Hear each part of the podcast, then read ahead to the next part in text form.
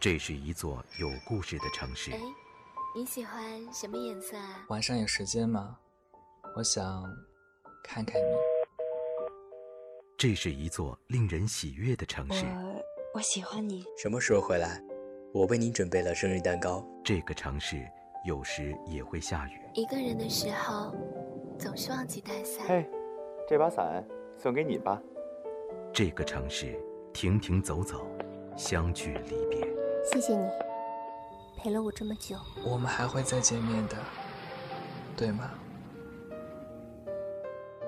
自始至终，我依然相信，无论生活带给我们怎样的喜悦与悲伤，只要有你在，全世界都是阳光。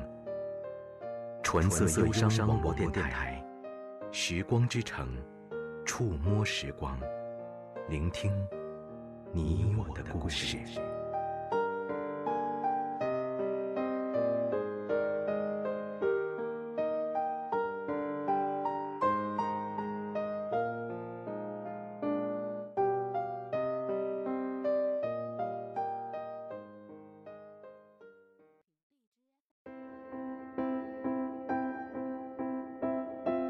梁小雅就读于 C 大，毕业后留校工作，担任该校校刊的编辑。她是传说中的学霸，只不过霸气只在学习上，在家在单位，她永远都是一个乖乖女的形象。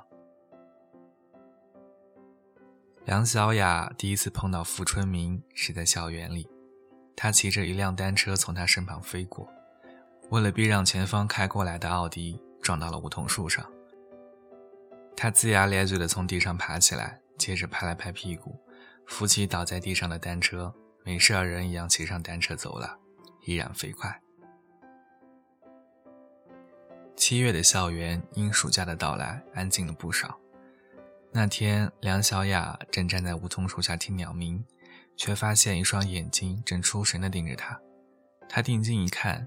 正是那天骑着单车飞驰的傅春明，眼神交错间，两人都有些尴尬。不想傅春明却先红了脸。只见他挠了挠头，憨憨的笑着，也不吱声，骑上单车又飞走了。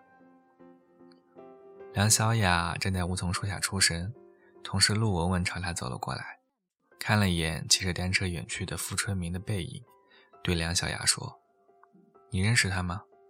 梁小雅回过神来说：“不认识啊。”陆文文接着说：“他也是 C 大的，博士毕业后留校任教，在经管系。”暑假过后，在陆文文的介绍下，梁小雅和傅春明认识了。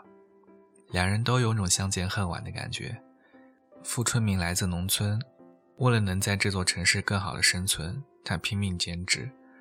那辆单车是他的老伙计了。梁小雅第一次见他骑车飞奔时，他正从外面赶回来上课。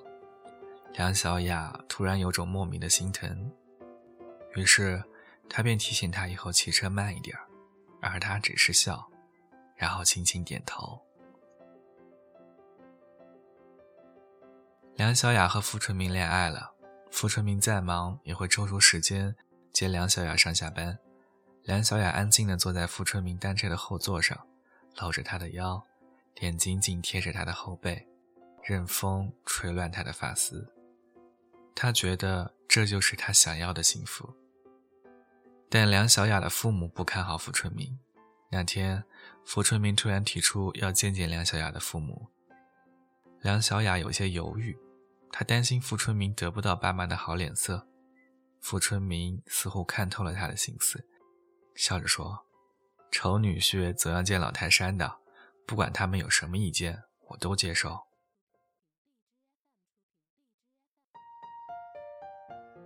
中秋节那天是梁小雅让傅春明来她家拜访的日子，梁小雅的心一直悬着，梁爸爸和梁妈妈都冰冷着脸，一副准备兴师问罪的架势。门铃响了。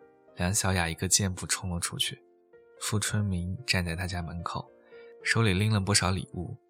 进家后，梁爸爸借故把傅春明叫进书房，梁小雅则被梁妈妈困在客厅。不久，梁爸爸居然跟傅春明谈笑风生的从书房走了出来，梁小雅一脸惊讶，梁妈妈更是一脸茫然。梁爸爸开心地说：“今天中午，咱爷俩一定好好的喝两杯。”说这话时，他轻轻拍了拍傅春明的肩膀，那亲热劲儿，俨然一对父子。傅春明笑着说：“伯父，只要您乐意，我很高兴奉陪。对了。”今天中午我下厨，您给检验检验，看将来能不能养好小雅。那顿午饭，傅春明做的非常棒，煎的焦香酥脆的鱼块和排骨，炒了鲜嫩清爽的蔬菜，炖的恰到好处的清汤，每一样都显得功底非凡。就连下厨多年的梁妈妈也赞不绝口。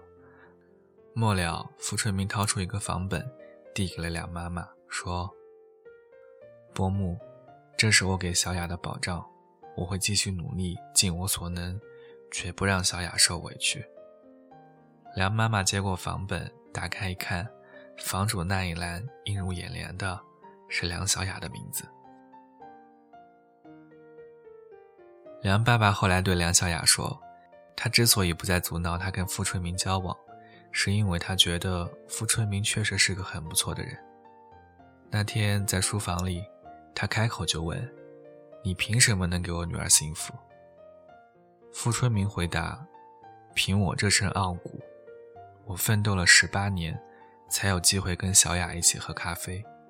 我选择不了自己的出身，但我有权利选择通过奋斗，让自己的家人过更好的生活。我有十八年的奋斗史，我如何给不了小雅幸福？”梁爸爸说：“当时他被小伙子那一身傲骨给镇住了。爷俩还聊了些时事，傅春明谈古论今，哲学的、历史的、文学的，他都信手拈来。梁爸爸就想，这样勤奋好学、才思敏捷的孩子，品行也好，做女婿多合适啊。”后来他们有了自己的新家，家里的所有布置。傅春明都一一按照梁小雅的要求来，他依然每天接送梁小雅上下班，梁小雅依旧坐在他单车的后座上，紧紧搂着他的腰，脸贴着他的后背，任发丝随风舞动。